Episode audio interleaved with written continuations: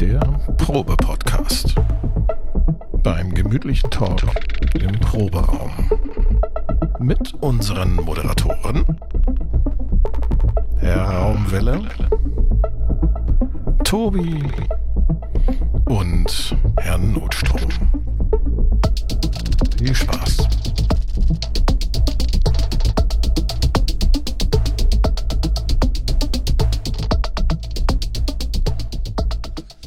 Moin, Schnitt-Tobi hier.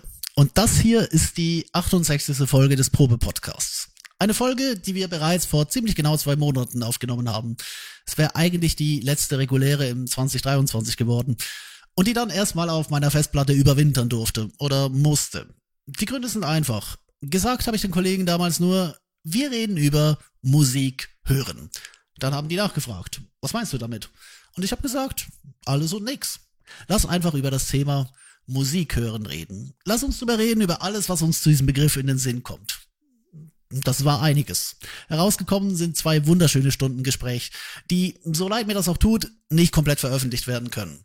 Teile davon wie der Newsblog sind inzwischen veraltet. Manches war im Nachhinein dann doch recht privat und die üblichen Tobi-Dropouts und eine halbstündige Suche nach der Brumschleife, die hätten wir sowieso rausgeschnitten. Was übrig geblieben ist davon, sind jetzt vier längere Gesprächsblöcke, die auch mit Sicherheit noch nicht alles beinhalten, was wir über das Thema Musik hören zu sagen hätten oder noch zu sagen haben werden. Aber sie sind ein Anfang und sie sind hörenswert. Ein Gespräch über Vergangenheit, Jugend und Sozialisierung, über Kinder- und Erwachsenenlieder, über Streaming, Peergroups, das Zähnebrennen und das Finden von neuer Musik. Ich wünsche vom diesmal wirklich glühenden Schnittrechner aus viel Spaß beim Hören.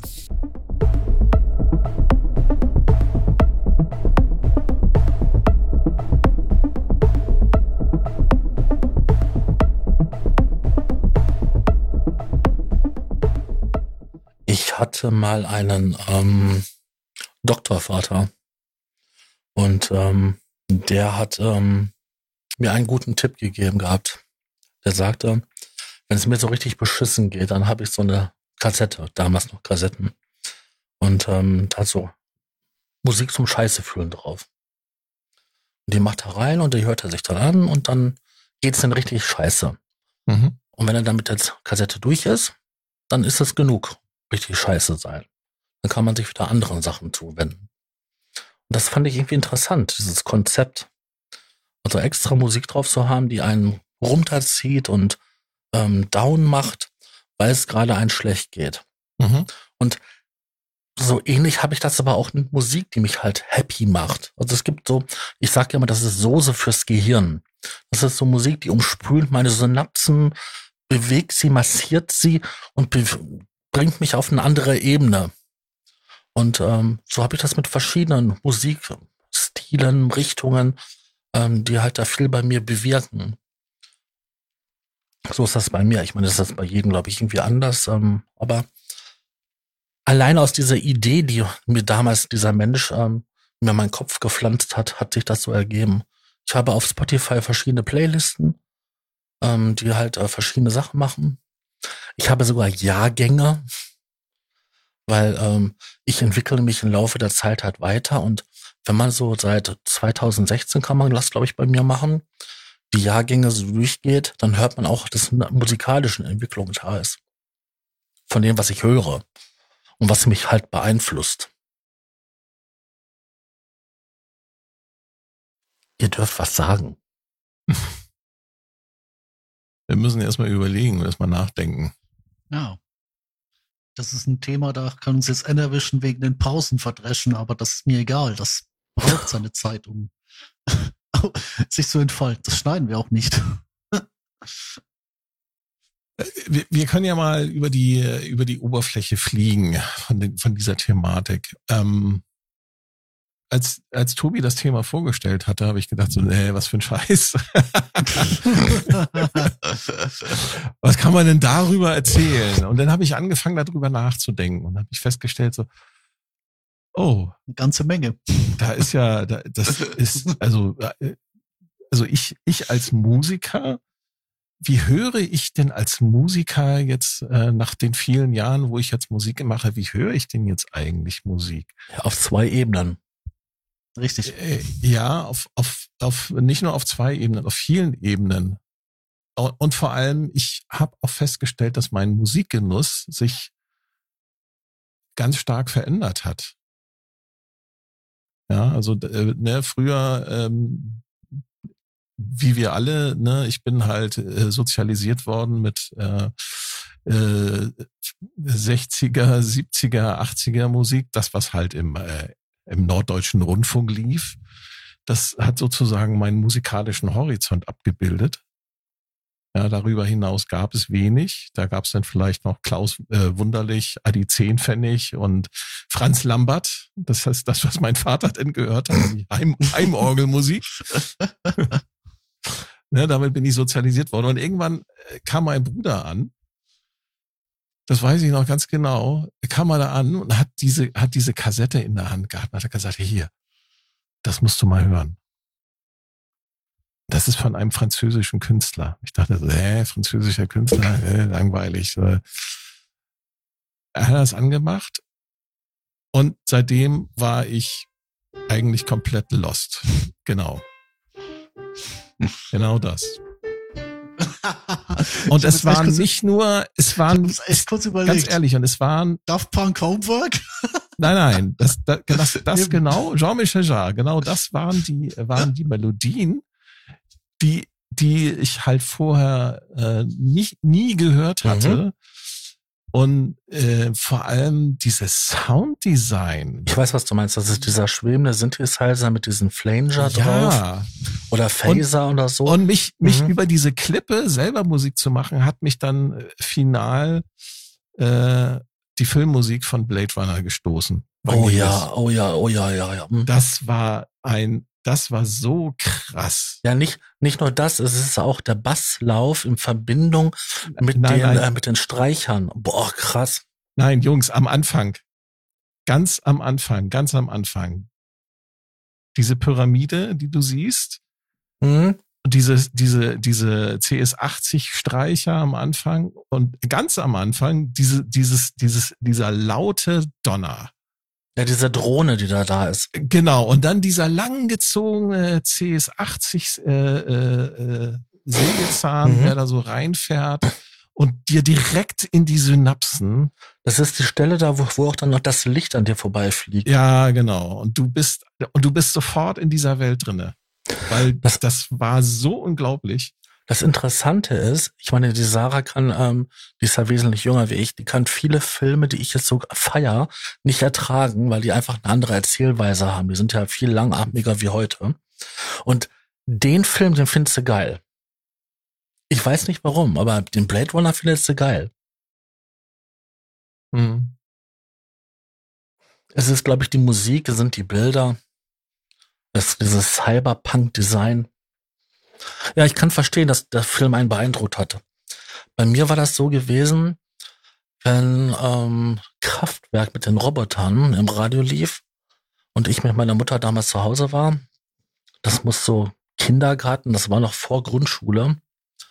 Und dann, Mama, Mama, mach lauter, da sind die Roboter. Und ich fand das so beeindruckend, diese synthetischen Klänge, die da waren. Das hat man ja sonst nirgendwo gehört. Vielleicht noch bei Popcorn, hm? Mhm. Ja, ja, aber das, das war schon, das war, war noch sehr verspielt. Ne? Das ist also, ja, genau. hat gar nichts mit den, äh, mit den Sachen von Vangelis zu tun. Das ist also eher so, so ein, so ich, ich hatte immer das Gefühl bei Popcorn, das ist so ein bisschen so Anbiederung an den Mainstream. So, ja, genau. Komm, wir machen mal eine lustige Melodie. Hm? Aber dann kam Kraftwerk und das war ja schon ja, so. Das war ein Hammer. Ja. Hörte ich auch dann auch so mal irgendwann mal so Autobahn und solche Sachen, aber zu dem Zeitpunkt war halt Roboter. Autobahn war auch geil. Und ey. Ja, herrlich. Ja, dann stehst du dann da so als Bahn, Bahn, Bahn, wir verfahren als jemand, der, der so vier, fünf Jahre alt ist und feierst das. Aber guck mal, selbst diese, diese frühen Kraftwerksachen, ne, die haben in gewisser Weise auch immer noch eine Naivität das haben die heutigen Songs, haben diese Naivität nicht mehr. Nee, kennst du diese Aufnahmen von diesem ersten Konzert, was von Kraftwerk aufgenommen wurde, wo die Leute wirklich irritiert waren, was die da gesehen und gehört haben? Nein. Die stehen da mit so stellenweise selbstgebauten Instrumenten, dann mit einer Querflöte und machen da ihre Sounds und das ist so, so synthetisch und so ähm, nicht melodisch, dass die Leute da wirklich, die wussten nicht, ist das jetzt Kunst oder kann das weg? naja, wenn ich das vergleiche mit dem, was da sonst so in der Hitparade lief bei dem Dieter Thomas Heck. Genau. Dann, äh, ja, wundert mich das nicht. Ne? Also, wenn du da so eine, solche Schmonzetten hast, äh, wie hießen sie damals? I will always love you. Oh, nee, das nein, nein, Jahr später. vor allem deutsche, deutsche Schnulzen. Äh. Schatzi, schenk mir ein Foto. Mach mir Das keinen. Knutschfleck. Was ist Mach das? mir keinen Knutschfleck. Der Das ist ja schon, das ist ja schon progressiv. Das ist ja schon ohne, das ist ja auch auf unschuldig gemacht, aber mit so einem, mit so einem kleinen, also was heißt Also mit pass auf, ich, ich hau jetzt, Ich denk nur an ich hau jetzt einen richtigen Gassenhauer raus. Komm, wir gehen zusammen aufs Klo. Ja, wir gehen zusammen aufs Klo. Oder Das kenne ich nicht. Was ist das? das lief in der Hitparade? ja, dort lief aber es ist doch- Also, ich glaube, dass, dass das, was mit, das, was so aus den 70er gekommen ist an, ich sag mal, an Schlagern und an Musik hier in Deutschland, das ist alles so ein bisschen Wegbereiter gewesen für das, was wir jetzt mit der EU erfahren. Also ich glaube schon, dass das äh, in gewisser Weise, ich will nicht sagen politisch gesteuert, aber da, ist, es, es hat schon so ein, es hat schon was von, ähm, ja, Infantilisierung? Infantilisierung und es hat auch was von Vorbereitung für gewisse politische Entscheidungen, die dann später in der Zukunft getroffen worden sind. Ich meine, wenn man sich die Hitparade in Deutschland so anschaut, was da so in den 70ern, 60ern und 70ern so an, an, an Künstlern gewesen sind. Mireille Mathieu, Gitte Henning, Nana Leute. Muscuri, Leute, na, wir hatten einen Bruderstaat, in den in halt, Amerika? nein, einen deutschen Bruderstaat, in den die Malle? Regierung so ziemlich gesagt hat, Malle, kein Ort ist deutscher wie Mallorca, Leute. ähm, nee, in der, in der ehemaligen DDR, da wird man den Leuten im Fernsehen und im Radio ja auch vorgeschrieben, ähm, was sie zu sagen und was sie zu machen haben. Ja, aber glaubst du, dass das hier anders gewesen ist? Nein, nein, nein, das war nicht anders. Aber Das, die haben es nur ver, ver, viel versteckter gemacht und, und hinterfotziger, sodass den Leuten das nicht aufgefallen ist. Aber wenn du mal so zurückblickst, die, die Internationalisierung, die Globalisierung, die ist da, die hat da schon stattgefunden, indem sie uns diese ganzen ausländischen Künstler serviert haben. Ja, die haben ja auch super funktioniert. Ja. Und mittendrin Udo Jürgens dann so sozusagen als das Deutsche und Heino als das als die deutschen äh, Repräsentanten und im Schlepptau Miri Mathieu, Gitte Henning. Aber du meinst so, so schwarzbraun ist die Haselnuss, gerade so wie du. Ja, also Heino, äh, er hat ja mal selber im Interview gesagt, dass er äh, das deutsche Lied gut erhalten möchte und ähm, dass er deswegen auch diese Lieder gesungen Ist das, hat. ist, ist das erhaltenswert? Bitte? Ist das erhaltenswert? Also die Punk-Version von ha Schwarzbraun ist die Haselnuss ist schon ziemlich geil. Vor allem mit seiner Stimme, muss man schon sagen. Da geht schon der Punk ab. Nee, aber nach Kraftwerk habe ich Grace Jones entdeckt. Mhm. Mein Vater hatte eine Schallplatte gehabt und da war eine schwarze Frau drauf. Mhm. Und immer wenn dann, Papa, Papa, mach mal die schwarze Frau an. Und dann habe ich mir Grace Jones angehört. Das war ja auch eine sehr eigenwillige Art von Musik. Und Das war eine ähm, sehr, also Grace Jones macht sehr, sehr eigenwillige Musik. Das ist so, so eine Mischung aus, äh, ich, ich würde das äh, äh, sagen, das ist, das ist ein eigenes Genre. Das ist amerikanische Chanson. ja, okay, aber Slave to the Rhythm. Genau, aber Und die, mit ihrer, mit ihrer geilen, dunklen Stimme. ja, genau, ja, genau, das war's. Diese Stimme, diese Frau hat und dann halt diese Instrumentalisierung, das fand ich so beeindruckend. Und irgendwann mal habe ich mir mal einen CD-Player gekauft und die erste CD, die ich dann von meiner Tante geschenkt gekriegt habe, war von Yellow The Race. Und da war Oh, die, Yellow sind auch geil. und da war die Indian Summer Mix Version Meine drauf. Landsleute, Tobi. Die, die, was Yellow für ein Feuer, meine erste Schallplatte war von, war von Yellow. Und da war der Indian Summer Mix von The Race drauf. Ey, das ist so ein genialer Mix. Da kriege ich heute, noch, wenn ich dran denke, Du Gänsehaut. kannst, du kannst vor allem, die haben über die Jahrzehnte hinweg ihren Stil beibehalten. Das finde ich so klasse. Also du kannst immer genau hören, hey, das ist eine Yellow-Produktion. Mhm. Dieter Meier und Boris Blank. Ja, Richtig. Blank, blank hörst du überall raus. Es, und genial. Wirklich genial. es gibt an der Stelle, ich kann's, äh, ich habe es glaube ich auch schon mal empfohlen, die Reflektor-Folge, wo äh, Jan Müller von Tokotronik mit Musikern spricht. Da gibt's eine Folge mit Yellow und die ist fantastisch. Also die kann man sich gerne mal reinziehen. Sind glaube ich fast zwei Stunden. Ähm, genau.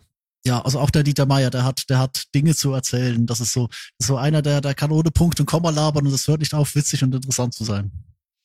Aber ich meine, der hat auch was erlebt, so in den, in all den Jahren Ja klar, natürlich. mit, mit der, dieser sockenschussigen Band da und deren komplett durchen Musikclips und überhaupt. Also allein das, das fünfminütige Referat über, über fliegende Bierdosen ist fantastisch. Deswegen haben sie ja dann 50 Jahre, nicht- also 40 Jahre nicht mehr live gespielt, oder? Bis es dann kurz vor Corona doch noch durchgezogen haben. Genau, das eine der, der, der einzigen Live-Dinger, das war doch gewesen, war auch das Video hier mit ähm, ähm, I'm Diane Brill and, and Give You Yellow. Ja, die haben halt ganz, ganz früh irgendwelche Untergrundkunst Auftritte gemacht und dann haben sie nie mehr Bühne gemacht und dann haben sie irgendwann im alten Kraftwerk in Berlin gespielt. Aber 40 Ja, genau. Jahre später. Genau, und das war ein Riesending. Da haben sich die Leute Ja. ja, auch gefragt, ob das alles live gewesen sein kann. Und dann frage Mhm. ich mich, Leute, habt ihr verstanden, wie diese Musik funktioniert? Ah, ja. Ja. Sequenzer, Spielemusik ab, aber egal. Dann bin ich auf Yellow so kleben geblieben und habe auch dann diese Ambient-Sachen. Auf jeder von ihrer Veröffentlichung gibt es ja also einen Ambient-Track, wo so eine Klanglandschaft ist und quasi eine gesamte Reise erzählt wird. Und ähm, das ist immer jedes Mal ein komplett anderes Thema. Ne? Mal ist das so ähm, irgendwie Urwald, irgendwie so in, ähm, in so Indien oder ähm, Hm. Keine Ahnung wo, irgendwo im Urwald, Mhm. so im, Ja, das stimmt. Ja. naja, früher würde man sagen, hier Indochina, ja, oder, oder Taklamantar, dann hast du halt diese, so eine wüstenmäßige Stimmung. Einfach genial. Und das habe ich jedes Mal gefeiert. Natürlich auch dann halt immer diese, diese Disco-Songs, die sie da hatten. Auf jeder Platte war mindestens ein Ding, was halt tanzbar war. Ja, das hat mich dann lange Zeit lang begleitet und ich bin Waldorfschüler und ich bin musikalisch äh, sehr geprägt worden durch klassische Musik. Ich war im äh, Flötenorchester, ich war in einem Cello-Orchester und noch ein paar andere Sachen. Ja, und ähm, in Chor war ich auch. Ja, das ist, das nimmst du halt so mit und dann war immer so halt bei mir der, das Bedürfnis von diesen ganzen handgemachten ähm, Musik. Ich will synthetische Klamotten haben. Ich will tighte Sachen haben. Ich will auf den Punkt kommen. Und dann ähm, habe ich mich dann mit meinem Vater ähm, dazu entschieden, mal Keyboard zu lernen. Und das war so der Punkt gewesen, der bei mir halt ähm, mich zum Musikmachen geführt hat. Aber ich bin immer dann halt auf diese ganzen synthetischen Sachen hängen geblieben. Nee, so ein Keyboard hat ja auch jede Menge künstliche Streicher, Klaviere und du hast nicht gesehen. Ich wollte immer nur die Synthesizer-Teil haben. Ja, du sprichst, du, du sprichst mir aus der Seele, weil das, das war eigentlich im Grunde genommen ähm, jetzt mit anderen Künstlern vielleicht teilweise, ähm, aber im Grunde genommen, ich wollte auch immer halt die elektronische Musik machen, die ich da so gehört hatte, weil mich das so fasziniert hat und ich entdeckt habe, dass man damit halt in ganz, ganz, ganz, ganz andere Welten vorstoßen kann, die gar nichts, aber auch überhaupt nichts mit äh, Klaus Wunderlich oder Franz Lambert zu tun haben, was mich dann tierisch äh, irgendwann dann auch tierisch angekotzt hat, ne, weil das halt so Ja, du musst dir Ah. vorstellen, ich bin ja in, der- in der Zeit auch groß geworden, wo dann halt ähm, oder zur Schule gegangen, wo so langsam der Techno aufkam und dann die ganze Trend-Sachen. Und wenn ich dann so drei Stunden lang zur Schule gefahren bin, habe ich ähm, Kopfhörer aufgehabt und halt ähm, Walkman oder später auch ein Discman. Und da war einfach Trance-Musik drauf. Mhm. Drei Stunden Fahrt zur Schule. Ja. Ein Weg? Ein Weg, ja. Ich musste von Bochum nach Datteln oder von Datteln nach Bochum. Boah. Also hin war, war ein bisschen kürzer, weil meine Mutter mich ein bisschen Stückchen gebracht hatte. Ne, so die Arbeit mitgenommen. Mhm. Und halt äh, zurück. Ja, deutsche Öffis wieder. Richtig. Ich, ich sag nur, und heute heulen die Kids rum, wenn sie mal von Hamburg Eimsbüttel nach Hamburg Norderstedt fahren sollen in einer Dreiviertelstunde. Ja, heute gibt es schnell. Nee, das wäre zu weit. Heute gibt es Schnellbusse. Da bist du halt natürlich schneller unterwegs. Ne? Also anstatt drei Stunden, also anderthalb Stunden, aber trotzdem. Anderes Thema. Wir schwelgen ja gerade so in, in, in Nostalgie. Was, was ist denn so, was ist denn so aktuell in eurer Playliste? Oh. Also bei, mir, bei mir zum Beispiel ist aktuell in meiner, in meiner Apple Music Playliste fürs Auto Grace Jones. Nein, ohne Scheiß. Ich habe da Grace Jones und äh, warte, wenn ich das aufmache, äh, muss ich euch vorlesen, dass äh, äh, die Auto-Playlist. Wenn ich die, äh, wenn ich da reinschaue, da habe ich dann solche Kracher ähm, Java Lofa Remix. Das ist so äh, äh, Grime äh, Jungle äh, oder hier ähm, ähm, äh, Tix von Romano, ne, äh, Berliner Hip-Hopper. Äh, oder ich habe hier Max Rabe, wer hat hier schlechte Laune? Das äh, lungert so alles so ähm, in meiner Playlist rum. Oder und hier auch hier zum Beispiel. Ganz, ganz schönes Beispiel. Ähm, Blumentopf. Rave On. Ja.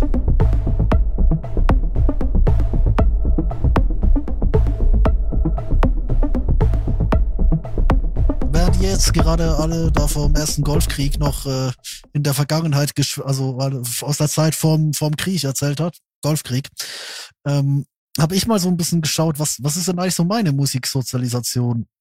Also so, dass das die ersten Sachen, die ich so wirklich bewusst gehört habe. Und äh, ich, ich bin auf eine Platte gestoßen, ähm, eine, eine, ich würde mal sagen, Lokalheldplatte, nämlich das äh, Album äh, Zimmetstern Honeygarn von Andrew Bond. Äh, der war damals in den 90ern äh, Primarschullehrer, äh, Theologe nebenbei und hat äh, damals, weil er aus, aus England in die Schweiz migriert ist, äh, hat er die ganzen, die ganzen schweizerdeutschen Kinderlieder eigentlich nie gekannt und hat dann irgendwann angefangen, eigene zu schreiben und hat die halt mit seinen Schulklassen gesungen. Und daraus ist so ein Riesen, also ich will nicht sagen ein Imperium, es ist immer noch eine sehr, sehr lokale Angelegenheit, aber zumindest das erste Album, dieses äh, Simmetstern Honeygarn, oder ich, ich, ich selbst habe zu Hause, also bei den Eltern steht noch die Demo-Version. Man kannte den über so mehrere Ecken. Die Welt ist äh, sehr klein, also die Schweiz ist auch sehr klein. ähm, und da hat, wie gesagt, da hat diese Lieder geschrieben, das waren so 24 Lieder und Gedichte, 21 Lieder, drei Gedichte auf einer CD, äh, über, über vom, vom Herbst, über, über Winter äh, zu Weihnachten. Und ich würde mal sagen, jedes Kind, das nach 1990 geboren ist in der Schweiz und irgendwo zur Schule gegangen ist, kennt zumindest, ich sag mal, zehn bis zwölf dieser Songs auswendig. Und wenn ich irgendwo an einem Bahnhofsklavier sitze und äh, eine Schulklasse daneben steht, kann ich dieses Album spielen. Also ich weiß nicht, wie es jetzt gerade aussieht, so ab 2010. Also auch, auch Andrew Bond hat ein paar weitere Lieder geschrieben. So gewisse Alben sind durchaus so kleine lokale Klassiker, aber so dieses erste Album, eben dieses Zimmetstern Honeygern, was eigentlich nur ein umgedichtetes Jingle Bells ist, auf, auf eine Aufzählung von, von Weihnachtskeksen, von, von schweizerischen Weihnachtskeksen. Aber gerade diese, also so, ich würde sagen, die Hälfte der Songs des Albums, die kennt wirklich jeder, der damals Kind war, der damals äh, zur Schule ging oder selbst Kinder hatte. Also ich glaube, auf, auf dieses Album kann sich die Schweiz einigen. Und das war so das erste, was ich wirklich so bewusst gehört habe. Ich mag die Platte bis heute, höre ich immer noch gerne zwischendurch mal. Vor allem natürlich, wenn sie gerade Saison hat.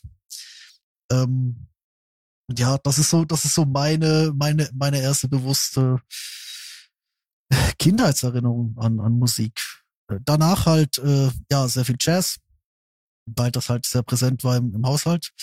Und ich komme ja aus einer ganz bewusst ganz anderen Zeit. Also da, äh, im Gegensatz zu den, den 70ern, 80ern, wo sich das alles so entwickelt hat, war ja in den Nullern schon relativ viel.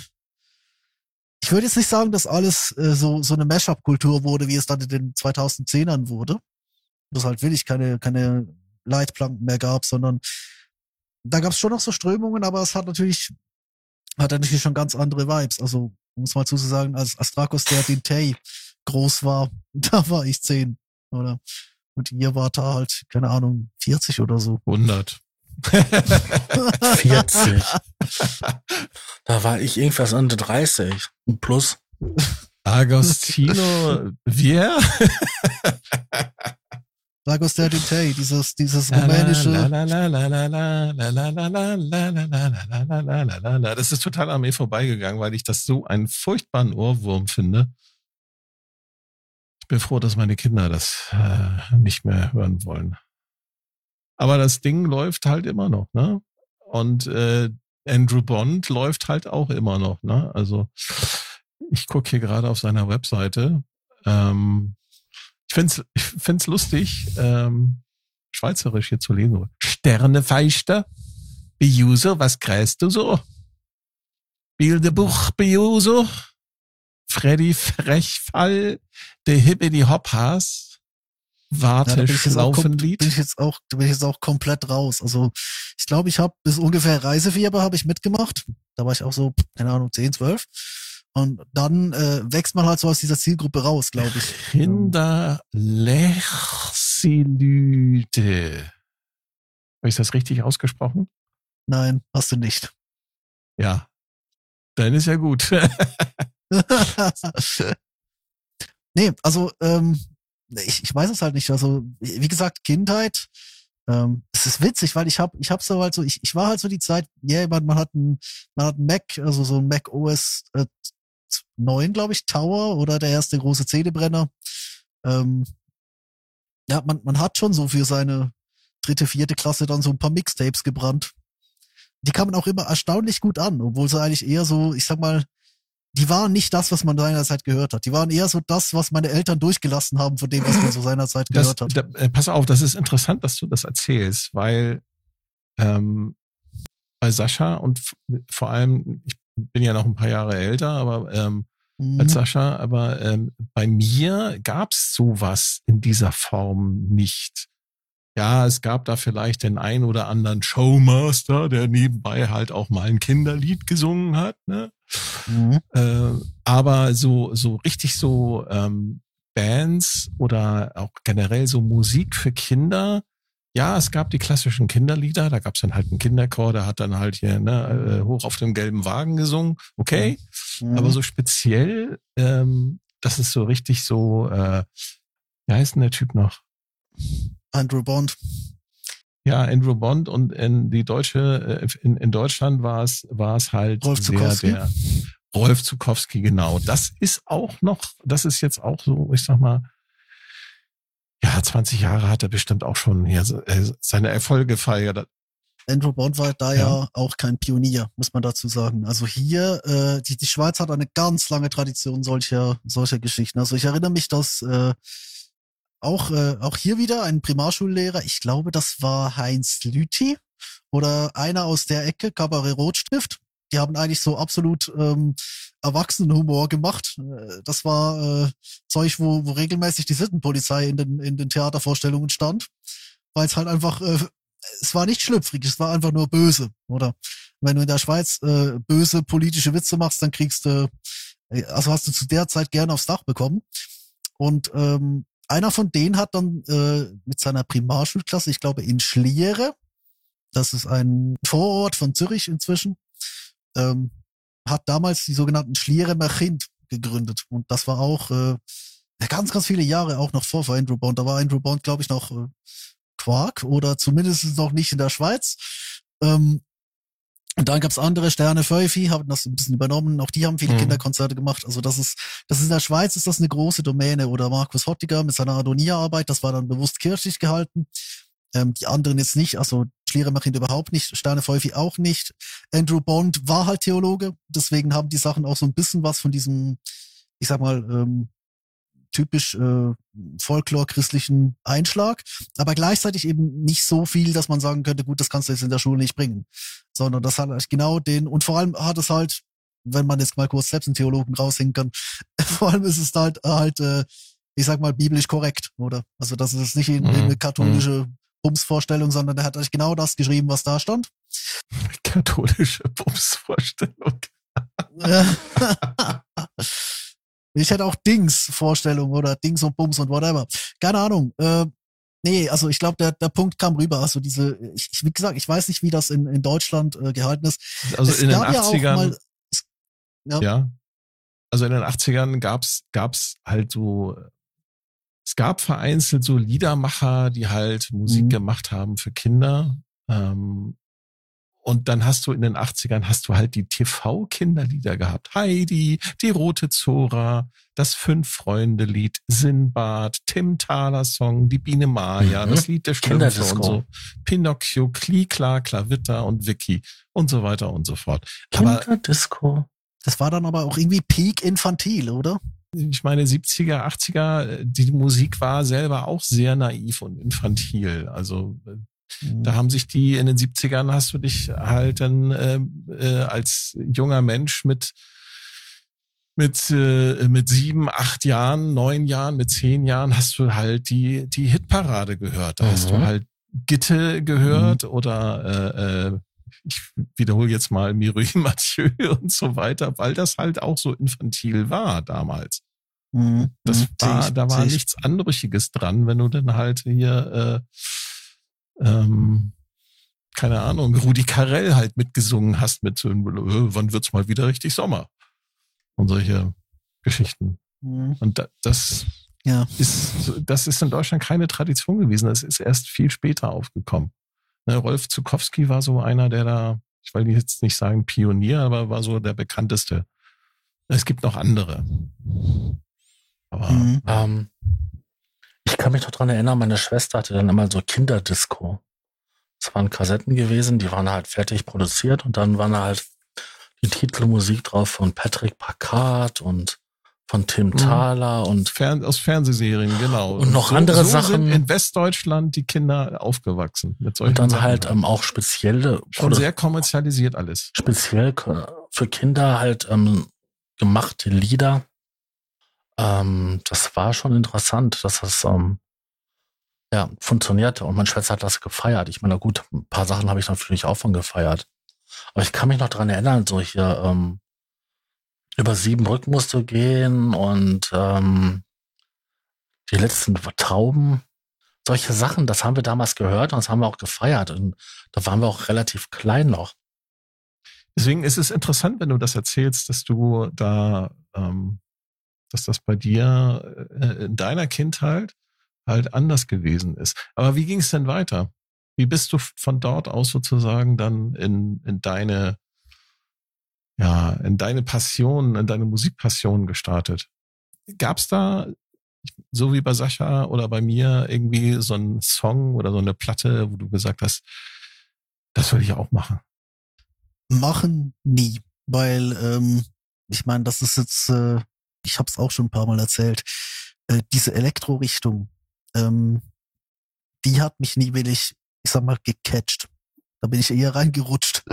ähm, sondern, nee, ich, ich glaube, was, was bei mir halt tatsächlich kam, war ähm, nach einer, ich sag mal, nach einer sehr schwierigen mittleren Schulzeit, so fünfte, siebte bis siebte Klasse, achte Klasse, ähm, die so ein bisschen daraus bestand, dass man halt gerade, ähm, ja, wie soll ich sagen, äh, du warst halt, du warst halt nicht in, weißt du. Ich glaube, das war halt damals wirklich so der Bruch. So vierte, vierte Klasse war super. Du konntest mit deinen Mixtapes irgendwie äh, quasi brillieren, oder? Ähm, weil die halt, äh, ich sag mal so, die, die waren ja letzten Endes nicht von mir kuratiert. Die waren kuratiert davon, was die Eltern so ein bisschen durchließen. Und die ließen nicht viel durch. Also ich hatte auch, äh, bis ich zwölf war, kein Nintendo DS zu Gesicht bekommen. Und der war da schon zwei, äh, zwei Jahre raus. Also das, das kreide ich jetzt auch nicht meinen Eltern an, sondern ich denke, das hat ein bisschen damit zu tun, dass die mich auch ein bisschen schützen wollten. Also vor. Ja, aber hallo, ich bin hier der Waldorfschüler. Ich kann meinen ja, Namen tanzen und klatschen. Ja, richtig. Nee, ich, ich hatte äh, tatsächlich eigentlich mehr oder weniger reguläre Schule. Wie gesagt, das, das, das war alles noch so ein bisschen in einem Kokon bis zu diesem einen Punkt und ich weiß es gerade nicht mehr. Verdanke ich es irgendeinem Yamaha-Prospekt oder verdanke ich es der Gratisausgabe des Gitarre- und Bassmagazins? Aber es, es gab da ein Dream Theater-Album. Mhm.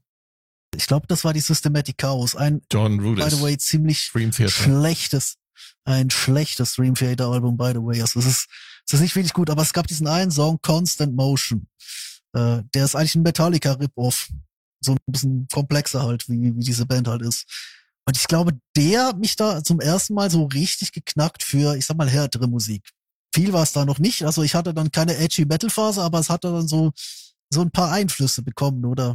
Mein Schlagzeuglehrer, der war in dieser Hinsicht sehr praktisch, weil der hatte, der hatte halt so, wie soll ich sagen, der hat's musikalisch so ein bisschen kuratiert, oder? Also der hatte gewusst, was es da halt sonst noch so gab, oder?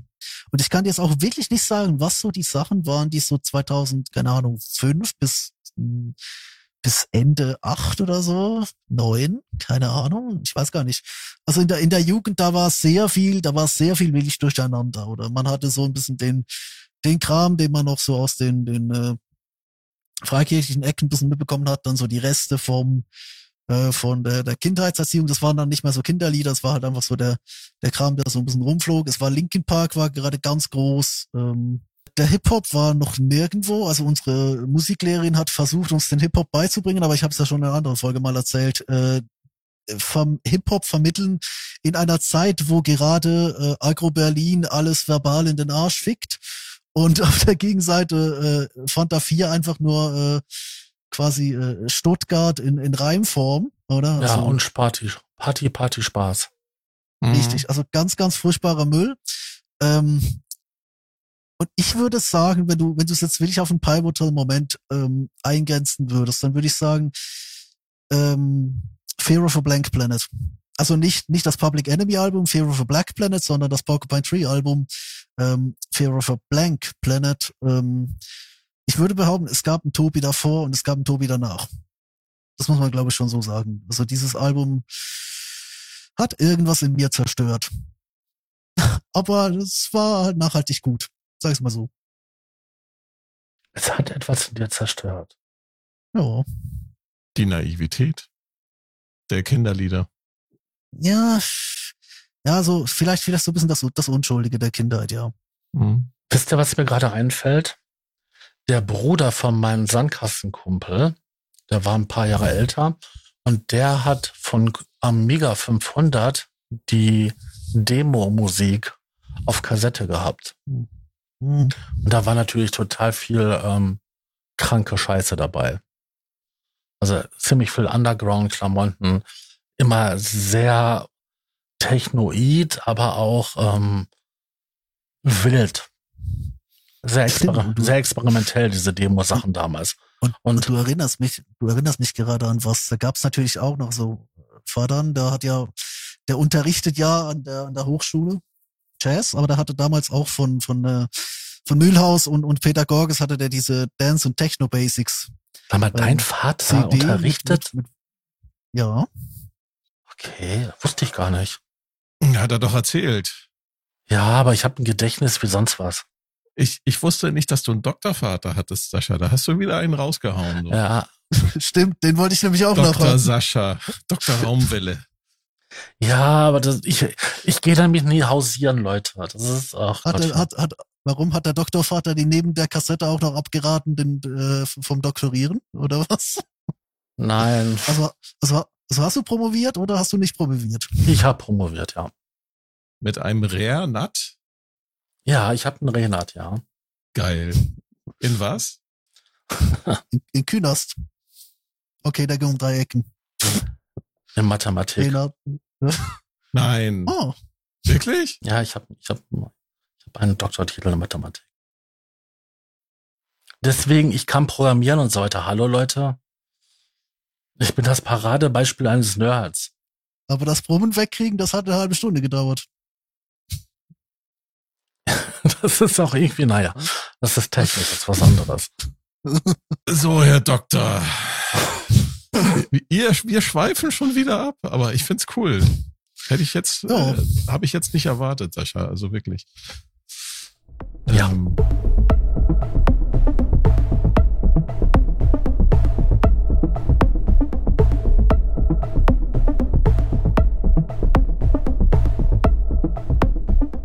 Tobi, ich habe eine Frage.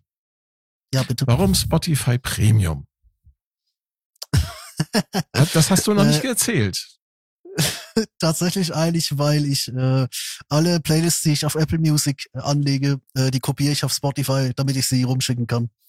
Ähm, und auf Reisen Mhm. braucht man Premium, weil man sonst nichts editieren kann auf dem Handy. Richtig. Deswegen Spotify Premium. Und weil der Spotify-Algorithmus tatsächlich ein bisschen besser war. Also, ähm, ich meine, äh, man muss das ja auch mal festhalten. Ihr kommt noch extrem stark aus einer Zeit eigentlich, wo die, die Musik so ein bisschen die, die, die Mund-zu-Mund-Propaganda hatte. Und ich war halt wirklich gerade am Punkt da, wo das Internet groß wurde. Also ich glaube, Mhm. ich hatte, Ja, das ist, nach- ich, der Unterschied. Und Ja, vor allen Dingen der nach- Unterschied ist, du hast den Wechsel noch so gerade mitgekriegt gehabt, aber ich komme aus einer Zeit, da war Musik physikalisch. Eine Kassette, Mhm. eine CD, eine Schallplatte. Ja. No, Keine genau. Heimorgel. Also, Also wie gesagt, ich glaube, von der von der gebrannten CD war es bis zur MP3 will ich nicht mehr weit. Ich glaube, 2.8 hatten wir, also 2.5 hatten wir den ersten iPod in der Familie. 2.8 oder 2.9 hatte ich dann den eigenen. Und äh, ich bin da auch nicht tatsächlich nie wirklich weg. Also ein iPod war immer dabei, äh, Nano, zuerst fünfte Generation, dann glaube ich vierte oder fünfte oder zuerst vierte, dann fünfte.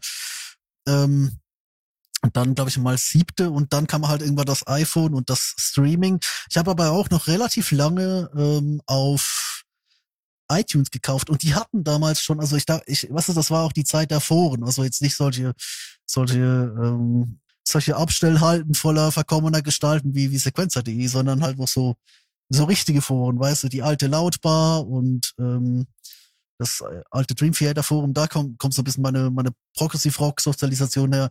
Meine Hip-Hop Sozialisation kommt dann aus den ganzen äh, Online-Battles, äh, YouTube, äh, Julians Blog zuerst dann, das VBT sehr schnell. Ähm, man erkennt dann doch auch schon die, die Qualität. Und Deadmaus war da noch irgendwo. Ich glaube, Deadmaus war so ein bisschen für mich der, der, der, der Schlüsselpunkt zum, zum Elektro. Dead ähm, macht Elektro. Ja, es ist EDM, aber es ist halt kluger, es ist halt kluger EDM. wisst ihr, was ich komplett ausgelassen habe? Mhm. Na, So Sachen so wie Arranger, ähm, wie hießen sie dann noch, noch? Andere. Soft-Porno-Musik. Nein, die kennst du doch. Ähm, dann hier die mit den West End Boys und West End Girls. Ah, ja, das ist diese Pop, die Popmusik. Ja, diese. Britpop, Britpop, Ja. Synthpop Ja, Klamotte aber das da. haben, das haben wir ja, das, also, ja. Ja, ich wollte auch sagen, also. Wenn ich das früher so auf der Kirmes gehört habe, das fand ich schon ziemlich geil. Und dann lief ja auch schon The Patcher Boys und so. Mhm. Ähm, Also was ich phänomenal finde, ist, dass ja, es gibt so Musikstücke oder es gibt so Musik, ich sag, einfach, es gibt einfach Künstler, die sind äh, zeitlos fast schon. Ne?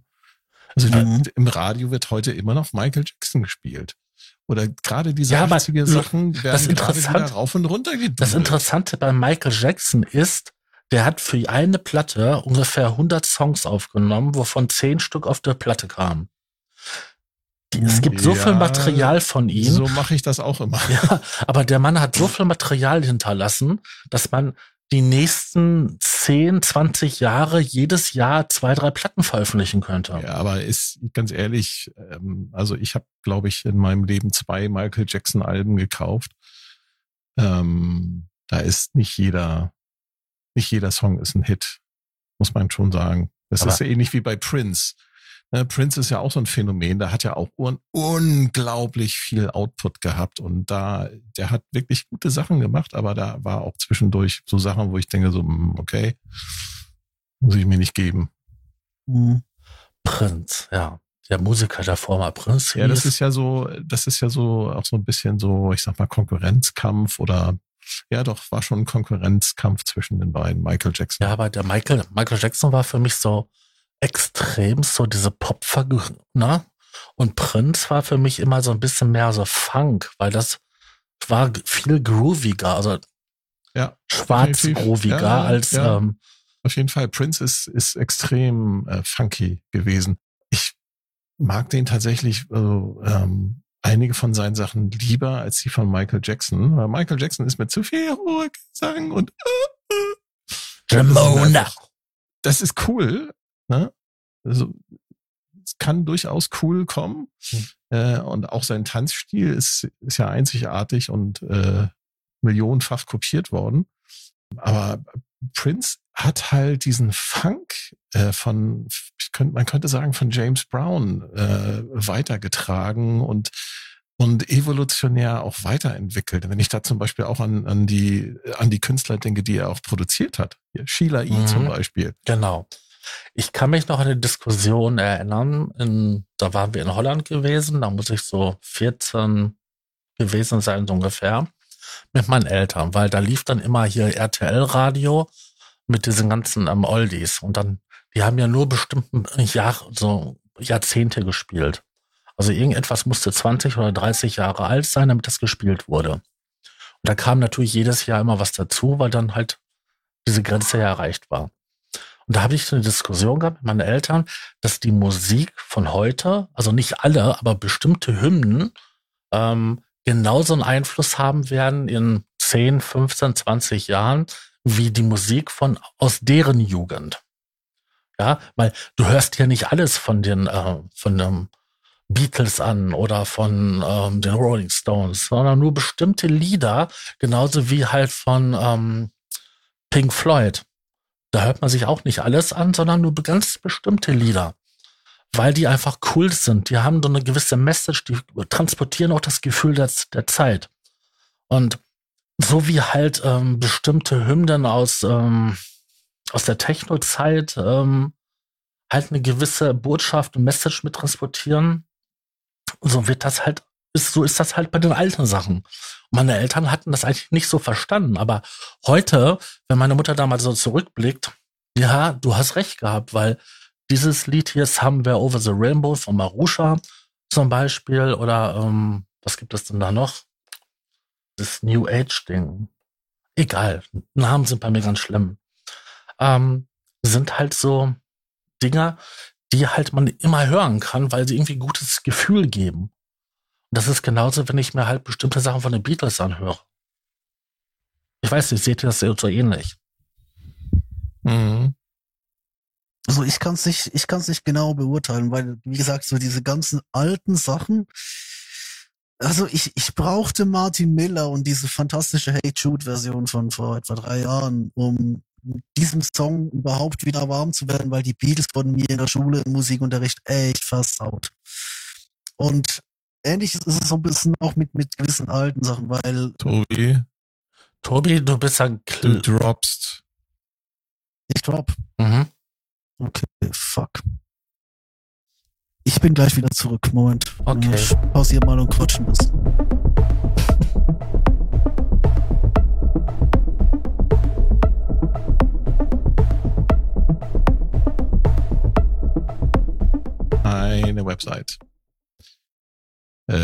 Neben vielen Millionen, Milliarden von anderen Webseiten. Da könnt ihr euch kostenlos, nein, keine Pornos, sondern ähm, das Internet Archive bietet 300.000 Schallplatten als Download an.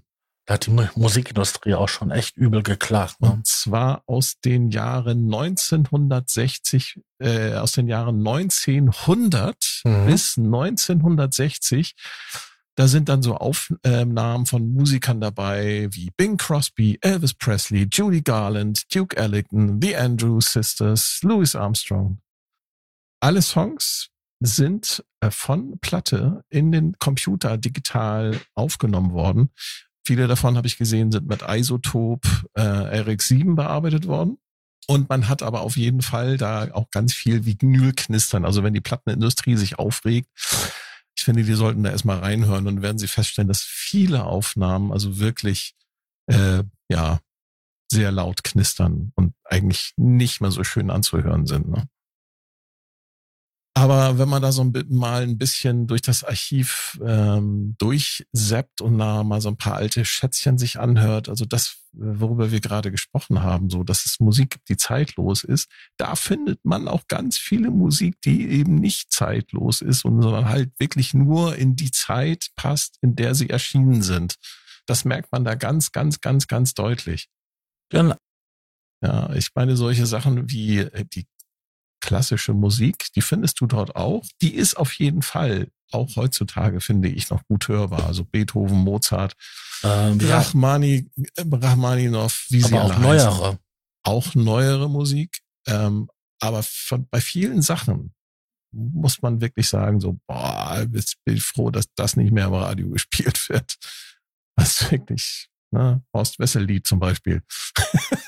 Ja, das ist okay, das ist ein Extrembeispiel, aber Aber so, so manche Sachen halt hier, die ähm, so Surfermusik. ja, zum Beispiel. Es, es gibt tatsächlich eine Fangemeinde dafür, ne? Ich weiß. Und die Leute laufen auch entsprechend gekleidet rum, ne? Mhm. So, haben wir den Herrn Tobi dann wieder. Jupp. Worum ging's grad? Ähm, ich habe erzählt über das Internet-Archive, äh, auf dem man 300.000 Schallplatten aus den Jahren 1900 bis 1960 digitalisiert jetzt herunterladen kann. Das sind etliche Petabytes an Daten. Ähm, und die Aufnahmen sind dann teilweise zwar digital bearbeitet worden, aber teilweise immer noch so verknistert, dass das, ähm, ja, es ist so als sich mal anhören, ist das eigentlich ganz nett. Aber ich würde mal da, ja, muss man halt mal schauen. Ne? Sehe ich. Sehe ich. Ähm, du hattest erzählt über, wir hatten über Musik gesprochen, die äh, in die entsprechende Zeit passt. Und über zeitlose Hm. Musik. Und jetzt habe ich den Faden verloren. Übrigens, Roger Whittaker ist tot. ja. War das nicht schon vor, vor irgendwie gefühlt zehn Ausgaben, als wir das mal drin hatten? Ich wollte es nur noch mal sagen. Ist das nicht so, sondern nur mal so mittlerweile so wie Karl Ramsayer ist tot? Ich finde, wir sollen das in jeder Folge bringen. Roger Whittaker ist tot. Übrigens, Übrigens. geboren in Kenia. Wer ist Roger Whittaker überhaupt? Roger Henry Bro Whittaker war ein britischer Sänger, Liedermacher und Kunstpfeifer. Er war unter anderem im Vereinigten Königreich, in den Vereinigten Staaten, in Kanada, Südafrika, Deutschland und Österreich erfolgreich. Mit solchen Klassikern, wenn es dich noch gibt, schön war die Zeit, Eloisa, The Last Farewell und Albany. Zum Weinen ist immer noch Zeit. Kennst du nicht? Nein. Das ist eine, es ist eine ganz andere Generation. Also äh, ich, ich kenne schon das, was, was heute in ist, ja nur schon so gefühlt halb. Also Linkin Park war, glaube ich, einer der wenigen Sachen, die ich live mitbekommen habe, aber dann so der ganze, der ganze Rest, der sich eigentlich so um mich herum in meiner Kindheit und frühen Jugend hätte abspielen müssen, das ist alles völlig an mir vorbeigezogen. Ohne Krimi geht die Mimi ins. Moment, das ist Bill Ramsey. Mhm. Ist mir gerade irgendwie spontan eingefallen. Ohne Krimi geht die Mimi nie ins Bett. Oh je. Und dann klingelt auch die GEZ.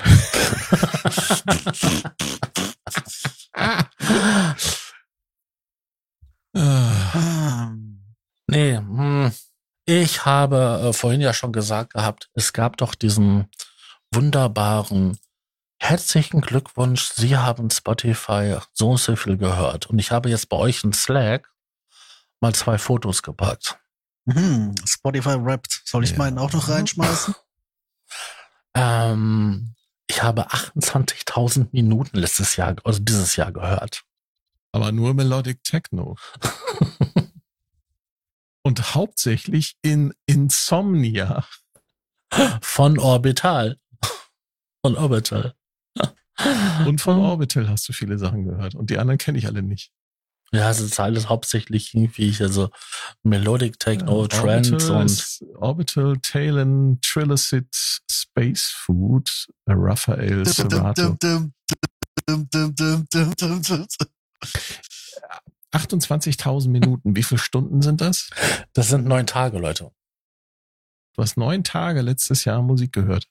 Ja, also immer wenn ich am Coden bin, nicht auf der Toilette, sondern halt am Rechner, dann läuft bei mir Spotify. Verschiedene Playlisten rauf und runter. Also, ähm, wenn ich in meine Apple Music Playlist schaue, da gibt, der macht ja auch eine automatische Auswertung. Ich muss dazu äh, sagen, dass die äh, Playlist, die ich hier habe, äh, die Playlisten, ich habe hier Dutzende, die sind ähm, teilweise auch für meine Kinder. Äh, absoluter Kracher, absoluter Kracher bei meinen Kindern ist Cascada Evacuate the Dance Floor. Dann kommt irgendein polnisches Lied von Jacek Wojcicki. Wojciech, Wojciech. Äh, und dann kommt Piklu. Und dann kommt Piklu mit Papa Pinguin. Replay. Irgendjemand droppt hier. Bin ich das? Ja, nein, nein, nein, das ist äh, Tobi. So, ich, ich rede einfach weiter. Äh, dann kommen wieder ein Haufen polnischer Lieder. Dann äh, Ich bin dein Gummibär von Ach, Gummibär. Scheiße, Scheiße. Ist Dann so kommt, dann kommt von Chorus Probier's mal mit Gemütlichkeit, mit Ruhe und Gemütlichkeit.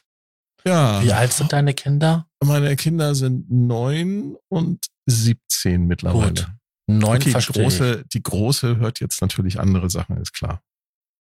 Aber dann geht's los. Ähm, ich sag mal so als äh, Top 25 auf, oder auf Platz 25 ähm, ist von Bomba Estereo Soy Yo.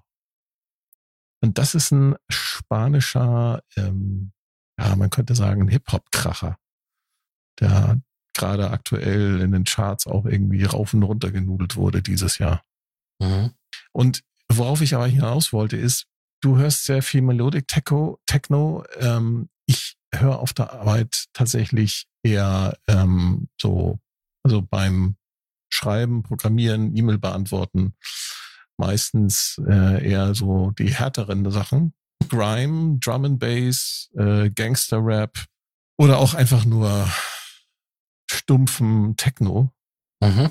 Weil ich irgendwie das Gefühl habe, dass ich mich dadurch besser konzentrieren kann. Ja, also bei mir höre ich ja auch sehr viel Underworld. Aber das ist kein Musikgenuss.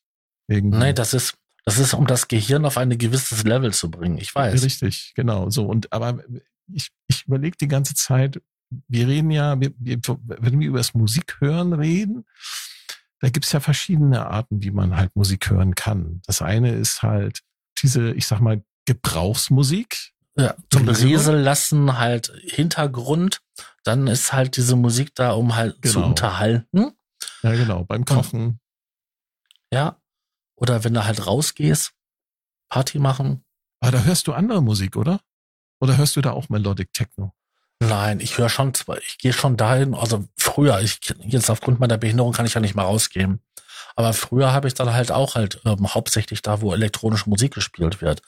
Äh, muss jetzt nicht unbedingt halt jetzt äh, Goa oder Trance oder so, aber irgendwie so hauptsächlich so elektronisch. Hm. Aber Ich meine, das ist jetzt so das, was man jetzt halt in 28.000 Minuten am meisten halt gehört habe. Ne?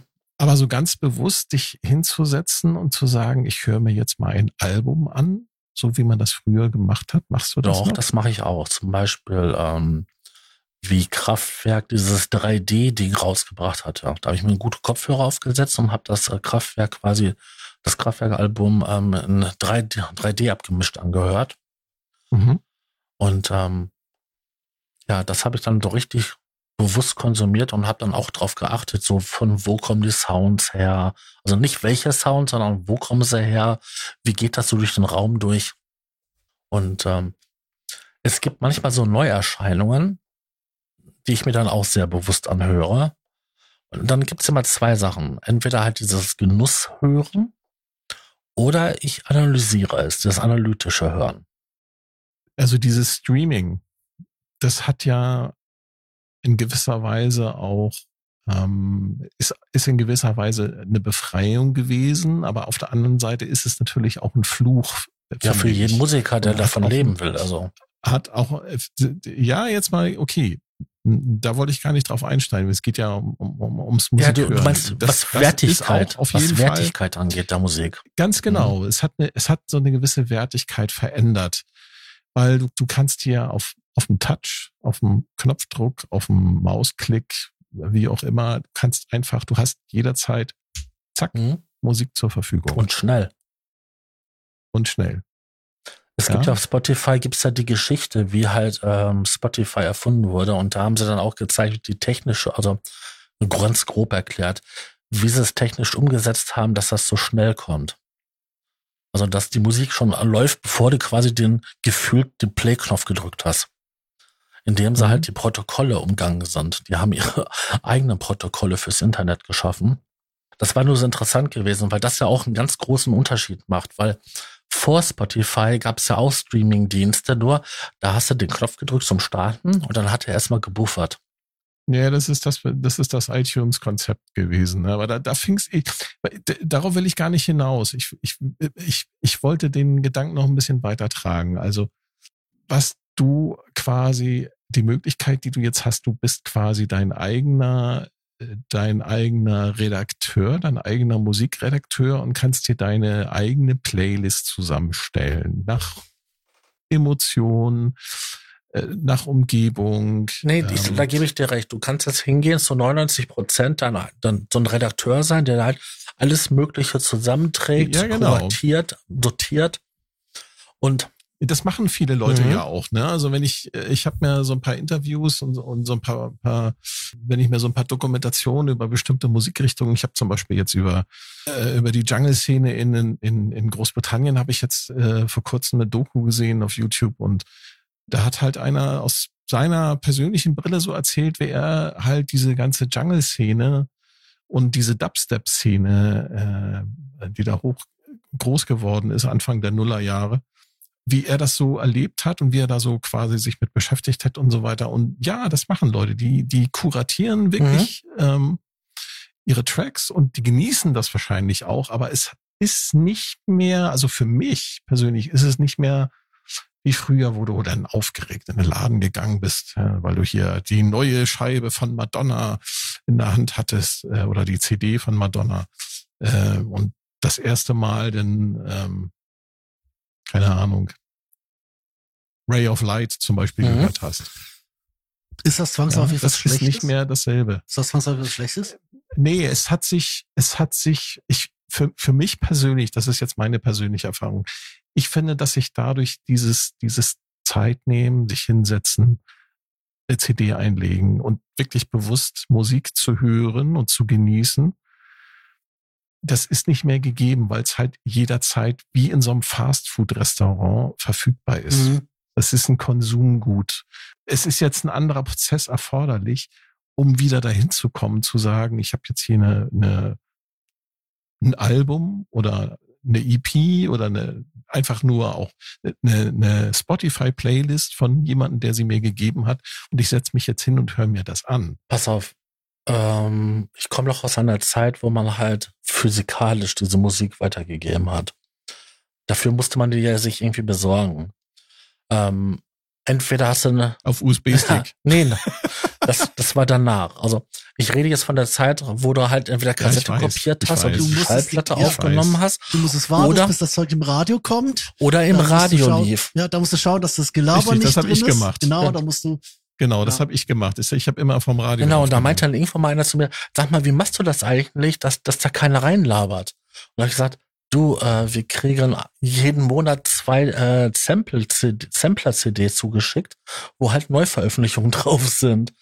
Und da habe ich dann damals meine ersten Mixtapes gemacht, die einfach sauber waren, weil da keiner reingelabert hat. Und das fanden die Leute toll. Aber ich musste immer zusehen, dass ich irgendwo die Musik herbekomme um halt damit was zu machen. Dann kam das Internet und MP3. Und dann hat es auf einmal die illegalen Möglichkeiten, an Musik dran zu kommen. Und das gab tonnenweise. Beschissene, Quali bam, beschissene Qualität. Beschissene Qualität teilweise, aber bam. Aber alles. Da ging's, damit ging's los. Und dann gab es eine ganz witzige Methode. Los. Der Videosender äh, GigaTV hat in seinen Videotext MP3s übertragen. Da Ja. brauchtest du einfach nur eine TV-Karte im Rechner und konntest Mhm. damit ein Programm, die Die haben MP3-Dateien stundenlang, äh, da äh, mit die haben nicht, die haben nicht stundenlang gesendet, die haben, glaube ich, nur fünf Stunden Programm gemacht am Tag. Und in den fünf Stunden hast du dir dann die Dinger gezogen. Genau. Aber du hast das angeguckt, weil das ja Gaming-Content war und Internetkultur und sowas. Und das war eine richtig geile, geile Sache. Aber in dem Zeitraum hast du richtig coole Musik in einer vernünftigen Qualität bekommen. Ja. Und so habe ich dann auch eine riesen Sammlung an MP3s aufgebaut. Ja, dann kam die Sache mit, dass die Brenner immer bezahlbarer wurden. Aber Mhm. wie alt war ich da schon? Ho, ho, ho, ho. Da war ich schon so in meinen Zwanzigern. Mhm. Und ähm, ich kenne das gar nicht so, dass man auf dem Schulhof das gehandelt hat. Das war später gewesen an, an solchen Orten wie halt ein Campus oder so. Dass ja, man da, jetzt werden halt Playlists, jetzt werden Playlisten äh, halt per per TikTok äh, Ja, per TikTok oder, per halt per, per, per, oder per Messenger und so weiter.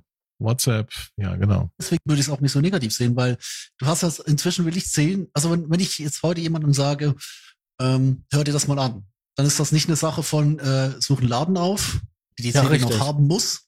Äh, dann nimm dir dort die Zeit, find das Stück idealerweise, sondern ist das wirklich eine, eine Frage von entweder ich habe es in 15 Sekunden gefunden oder du hast es in 15 Sekunden Mhm. gefunden. Ich kann euch Und eine kann Geschichte erzählen. Ja, ich kann euch aber, eine Geschichte erzählen. ich war in der Tanzschule mit 15 und habe da halt so Tanzabzeichen gemacht. Auf jeden Fall lief da so, so eine Platte von Dr. Alban. Die fand ich so toll, weil wir darauf auch getanzt haben. Und da habe ich gesagt, Mama, Papa, ich hätte gerne dieses Ding. Dann mussten die extra in den Laden gehen und diese alte CD, diese Single, ähm, dort bestellen, dass na, erst mal herausfinden, was es ist, dann bestellen, dass dann irgendwann mal Wochen später diese blöde äh, Single-CD bei mir war. Richtig. Und heute gehst du einfach hin, Spotify, patsch, und hast es. ich vermisse die Zeit. Äh, ich kann mich noch erinnern, jeden Sonntag, ich glaube 18 Uhr, internationale Hitparade mit Wolf-Dieter Stubel, NDR 2. Das hast du schon mal gesagt, ja. Das habe ich schon mal erzählt. Was ich nicht erzählt habe, ist, dass er dort Remixe gespielt hat. Und er hat auch unbekannte Sachen gespielt. Er hat zum Beispiel ähm, genau dieses äh, Sheila E. Love Bizarre hat er dort in einer Maxi-Version gespielt. Zwölf Minuten lang. Ey, ich habe das so gefeiert. Das war der absolute Knaller, dieser Song. Ich meine, wo hast du denn mal gehört hier äh, von, das hast du sonst nirgendwo gehört. von Soft Cell, nicht mal bei äh, MTV. von Soft Cell Tended Love in der kompletten Extended-Version, die da irgendwie 17 Minuten Ja, geht? ja. Das hast du nirgendwo gehört. Aber bei solchen Radiosendern, Genau. Und das vermisse ich, dass es das nicht mehr gibt. Dass mir jemand, der viel Musikverstand hat, für, sich für mich die Mühe macht und die, die Perlen aus der, aus dem riesigen Angebot raussucht und mir präsentiert mit einer angenehmen Stimme. Und äh, dass man sich da auch wirklich ganz bewusst Zeit nimmt für das Thema Musik. es, es gibt so eine Zeit, Ich würde heute sogar Geld dafür bezahlen. es Du gibt so würdest eine heute Geld dafür bezahlen, dass jemand, der Geld kriegt, äh, dir das nochmal so erklärt. Ich glaube, du verklärst echt Ja, die das, 80er. das, ich bezahle das, ich bezahle das Geld dafür, dass er sich die Mühe macht, das zu kuratieren. ja, aber das macht, aber das machen ja, die, ja, aber das machen die anderen ja auch noch, weißt du? Das, das machen die anderen ja Das macht umsonst. niemand mehr. Nein, das machen die nicht mehr. Doch, Die präsentieren mir keine Musik. Nein, die spielen, die, die haben, ja, im Radio nicht. Jeder nee, nee, nee, im, im. Radio nicht. Nee, nee, vergiss. Radio macht das nicht mehr. vergiss Das, Radio. ist, das meine ich nee, aber, doch. Aber ist denk doch, denk doch mal in Internetradio oder denk doch mal in die Leute, äh, die du von irgendwo kennst, die dann ihre eigenen Spotify-Playlist kuratieren. Das Geile ist ja heutzutage, du kannst zu jedem Norm Normie auf dessen Spotify gehen und wenn der das zulässt, das möchte, dann stellt er dir dort seine Playlisten zur Mhm. Und das finde ich deutlich besser, als wenn irgendjemand. aber die will ich gar nicht hören. Ist doch egal. Nee, aber ich will, ich will auch nicht hören, was der Mann im Radio, ist doch was egal. im Mann, nee, aber was der Mann im Radio in den 80ern von der großen Plattenfirma geschickt bekommen hat und dann äh, dir das kuratiert hat. Ähm, das ist genauso wie heute die, die Modus Mio Playlisten, die sich ich auch glaube bezahlen schon, dass lassen. die das, ja, ich glaube schon, dass Wolf Dieter Stubel da ein bisschen mit ein bisschen Musikverstand rangegangen ist und nicht einfach alles Nein, aber der hat alles was die gekriegt. Plattenfirma ihm geschickt hat. Das ist es. Der ja. Er hat alles gekriegt und konnte dann Genau. auswählen. Ich, ich möchte nicht qualitativ werden. Ich möchte einfach den, den, den Aspekt zeigen, dass das im Grunde genommen heute immer noch da ist und zwar auf eine viel demokratischere Weise, dass wir nicht Aber wie findest du das Zeug? Wo, wo findest du die Playlisten, die gut sind? Und, wo, und wie unterscheidest du die von den Playlisten, äh, wo halt nur Standard-Chart-Scheiße äh, drin ist? Ich gehe auf meinen Folgt mir Tab und klicke da jemanden an und guck, was der so hat. Und dann gehe ich bei dem, was de, denen, die denen folgt und, und so weiter. Ja, gut. Okay, du hast dich gerade frisch bei Spotify angemeldet. Du hast noch niemanden, den du folgst. Ja, aber du kannst hingehen und dann äh, halt Facebook-Freunde. Ich habe von, ich hab von meinem Spotify-Account von 2015 habe ich äh, einige Leute, die mir da folgen, die auch seitdem meine Playlist hören. Spotify Premium habe ich mir geholt, weil ich unterwegs diesen Algorithmus wollte, weil der von Apple nämlich nicht sonderlich gut ist. Der von Spotify ist deutlich näher dran, dass er dir ähnliche Dinge empfiehlt. Der von Apple empfiehlt dir einfach Dinge, die der Apple gerade für ähnlich hält. Deswegen Spotify Premium, den Account habe ich sehr viel länger. Auch auf Apple Music folgen mir Menschen und es geht ja gar nicht darum. Es geht darum, dass wir heutzutage uns auf Servern austauschen, auf Discord-Servern, auf Teamspeak-Servern, wenn es das noch gäbe, in Skype, in äh, diesen ganzen Online-Foren. Also im Grunde genommen macht ihr, äh, macht man im Internet genau das, was wir früher auf dem richtig, Schulhof richtig, gemacht haben. Richtig. Man unterhält sich über Musik und sagt so, hey, ich habe hier einen gefunden. Genau. Hier hör dir mal den, äh, den, äh, äh, ne? keine Ahnung, den Represent. Äh, äh, hör dir mal diesen Drum and Bass Track an. Richtig. Tobi hat das ja. so halbwegs noch mitgekriegt, ja, mit seinen CDs tauschen. Ja, so ein bisschen. Aber der Punkt ist halt, heute mache ich das so, ich kann halt sagen, okay, äh, hör doch mal, äh, hier ist der Link zu meiner, äh, ich habe so eine Playlist, wo ich immer so ein bisschen drin rumbaue, was ich gerade höre, was gerade läuft. Die habe ich gestern wieder umgebaut, so mit ein paar Sachen aus meinem Replay. Und ich kann den Leuten, ich muss den Leuten nicht das Mixtape geben, dass ich mit der äh, sauer vom, vom Mund abgesparten CD-Rohling und den zusammengekratzten Sachen mit einer Playlist, die mir irgendwann mal gefallen hat vor sechs Monaten, gebe ich den Leuten halt nicht eine aktuelle Tobi-Mix-CD, die hießen wirklich so damals, habe die so angeschrieben und durchnummeriert. Ich gebe den Leuten halt nicht diese CD in die Hand, ich gebe den Leuten effektiv Link in die Hand, der kostet mich kein Material, sehr wenig Aufwand, ist brandaktuell und vor allem, äh, die Leute können das dann auch abspeichern und die, das ist ja nicht limitiert, die können den Link weiterschicken. Und ich glaube, diese, diese Demokratisierung ist es. Wir müssen nicht alle gleichzeitig den Radiosender einschalten. Mhm. Wir müssen nicht, wir sind nicht materiell limitiert, wir sind eigentlich nur noch ähm, darauf, also wir, wir können wirklich, wir können den Moment quasi kuratieren und das weitergeben. Und ich glaube, und ich, also ganz ehrlich, äh, ist das positiv im Moment, wenn man sich betrachtet, wie, wie die Kids unterwegs sind? Nein, ist es nicht. Also ich komme mit Spotify nicht zurecht. Das ist das eine, aber ich glaube auch, also wenn ich, wenn ich mir die Kids Und viele andere Leute auch nicht. Die haben da auch keinen Bock drauf und die wollen Spotify auch nicht unterstützen, weil einfach die, die Künstler, das ist ja, ja der andere Aspekt, einfach gnadenlos ausge ja aber die äh, nee, aber die ähm, werden ja auch ausgebeutet nee, aber werden, das ist, ne? das ist auch nicht zwangsläufig die Schuld von Spotify das ist sicher das Geschäftsmodell ist nicht sonderlich geil und Spotify macht da etwas weil sie Marktführer sind, dass sie einfach die Leute irgendwie halb so gut zahlen wie Apple, wobei Apple einfach alles quer subventioniert mit den MacBooks und so. Aber Kram. dann hörst du doch auch keine neuen Sachen auf Spotify, sondern auch wieder nur dieselbe Quark. Nein, Soße. nein, nein. Ich habe bei, ich hab bei mir ein, eine Liste, die wird automatisch ähm, mit Neuveröffentlichungen gefüttert, mit Sachen, die mir gefallen könnten. Und da würde ich mal sagen, dass 90, 90 Prozent davon sind so, dass ich sage, oh, gut. Davon sind sagen, vielleicht. Mir, ja, ich würde sagen, bei mir sind es 40. ja, wo ich richtig sagen würde, dass es geil ist, wir sind vielleicht 40. Mhm. Aber so, dass man es im Hintergrund laufen lassen kann, das ist auf jeden Fall so 90 Prozent. Ich glaube, ich glaube, man darf sich da nicht auf, zu sehr auf den einen Algorithmus verlassen. Ich merke das jetzt, das wollte ich vorher sagen, ich merke das bei unseren Kids, äh, mit denen ich ja beruflich zu tun habe. Die ähm, verlassen sich so ein bisschen drauf, dass dieser Algorithmus ihnen oder sie sind, weißt du, die suchen selbst nicht mehr, die haben keinen externen Demokrat, demokratischen Input mehr. Also ich habe, wie gesagt, ich habe den Future-Server und einen Haufen Musikfreaks unterwegs. Das, ich die, das ist doch genau das, was ich meine. Ja. Die suchen nicht mehr, sondern die lassen sich nur noch äh, irgendwas empfehlen. Und damit hast du im Grunde genommen dasselbe wie Radio. Wie Radio. Nur dass dahinter jetzt ein maschineller Algorithmus besteht, der auf Basis von Machine Learning Daten, die ja aus deinem Nutzerverhalten sich rausgesaugt hat. Richtig. Ja, das ist quasi aber, wie so eine endlose Feedback-Maschine. Aber das da kannst abläuft. du doch, das kannst du doch der Plattform nicht ab, äh, nicht ankreiden, wenn du dich nur darauf Nein, verlässt. Nein, das kreide ich nicht der Plattform an, aber es geht mir ums Prinzip. Es geht mir ums Prinzip darum, dass der menschliche Faktor da fehlt bei der Ich hatte ja die Dokumentation gesehen gehabt, wie Spotify entstanden ist. Und äh, damals Pirate Bay ein Riesenthema gewesen. Alle haben sich die Musik darunter geladen in beschissen. Und dann kam Spotify und da war die Musik geil. Richtig. Und äh, Sven Regener hat das sehr schön gesagt. Er hat damals gesagt, wir haben einfach schon 2002 bei der Vertragsverlängerung haben wir halt gesagt, neue Verwertungsformen, die nur mit Zustimmung der Band. Und ganz viele haben das nicht gemacht und die wurden dann von den Managern einfach rausgenommen, weil sie äh, von Spotify nichts bekommen haben.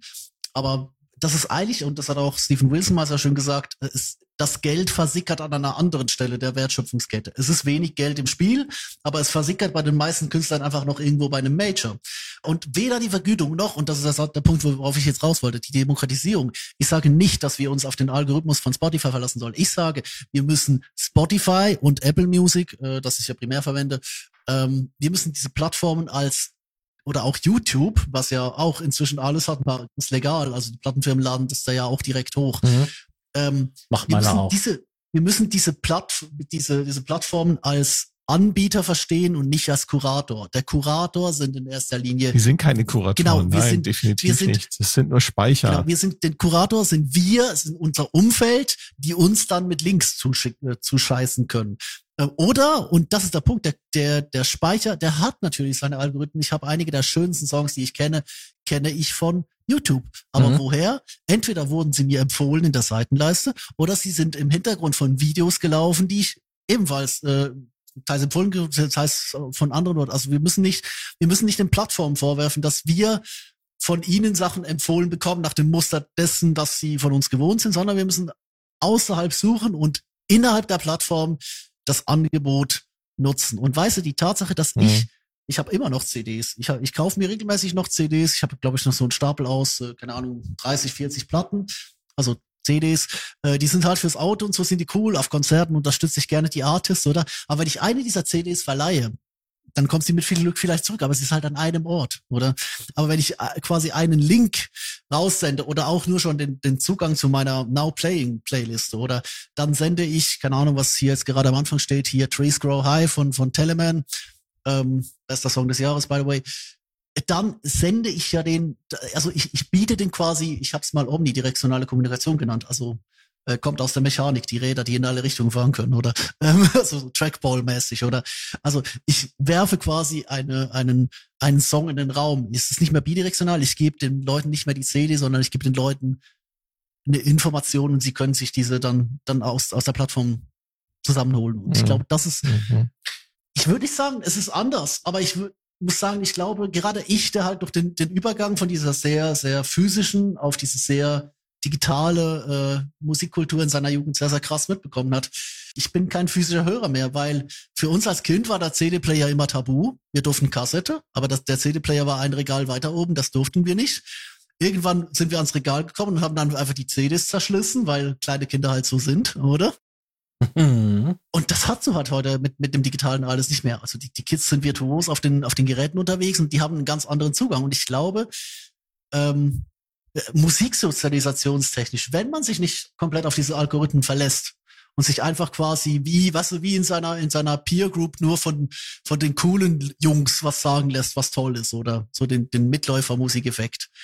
Und gerade bei Spotify, der ja gerne mal random wieder was reinschmeißt, sind da ganz groß drin nach dem Motto, wir haben hier Zeug, das noch passen könnte. Und das ist, manchmal ist das Stoß, manchmal ist das sehr passend gerade dadurch, dass halt nicht auch überall ein anderes Klick mich, Klick mich Element lautet äh, äh, oder also lauert, würde ich sagen, ähm, hast du halt so diesen, weißt du, diesen Aspekt, du, du kannst eigentlich mit der Streaming-Technik oder mit dem riesigen Angebot an Musik, kannst du als Hörer kein Szenemitläufer eigentlich mehr sein. Also du musst dich schon sehr bewusst aktiv dazu entscheiden, nicht neue Musik hören zu wollen, finden zu wollen. Und mhm. das ist halt genau das Gegenteil wie früher, wo du dich halt sehr bewusst dazu entscheiden musstest, neue Musik finden zu wollen. Du musst es proaktiv neue Dinge suchen. Und deswegen ist die Musikkultur von heute ja so eine Mashup-Scheiße. So ein Harry Styles-Album. Das ist das komplette, die komplette Pop-Geschichte bis zu den 60ern einmal äh, in den Mixer geworfen. Warum? Weil der Kerl eine vertikale äh, Pop-Geschichte quasi erzählt bekommen hat. Das war alles auf einmal. Der konnte alles referenzieren und deswegen ist die Musik von heute ja auch äh, so gar, nicht mehr willig stilistisch zu verorten, sondern es ist ein Mashup. Und das Mashup kommt deswegen, weil du sagst, alles will ich, du hast den Zugang. Du hast nicht den, der, der, der Kurator ist nicht mehr eingeschränkt. Der Kurator bist du. Du hast vorhin zwei Sachen gesagt gehabt, die halt bei mir hängen geblieben sind. Du hast gesagt Ich mach gehabt, mal Redepause. du hast gesagt gehabt, dass du viele interessante Sachen oder auch alte Sachen wiederentdeckt oder neu entdeckt hast über YouTube.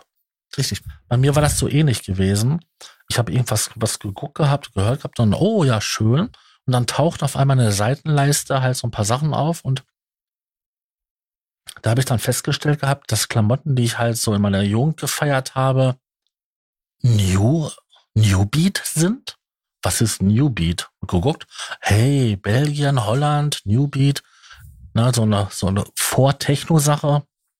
Und ähm, dann sind mir dann so Sachen wieder eingefallen, ähm, die ich dann halt ähm, damals gehört habe am Strand. Ne? Also Klein Sascha entweder am Strand oder Klein Sascha mit einem Teleskop auf, auf der Düne und dann halt Sterne gucken, weil wenig Lichtverschmutzung dort war.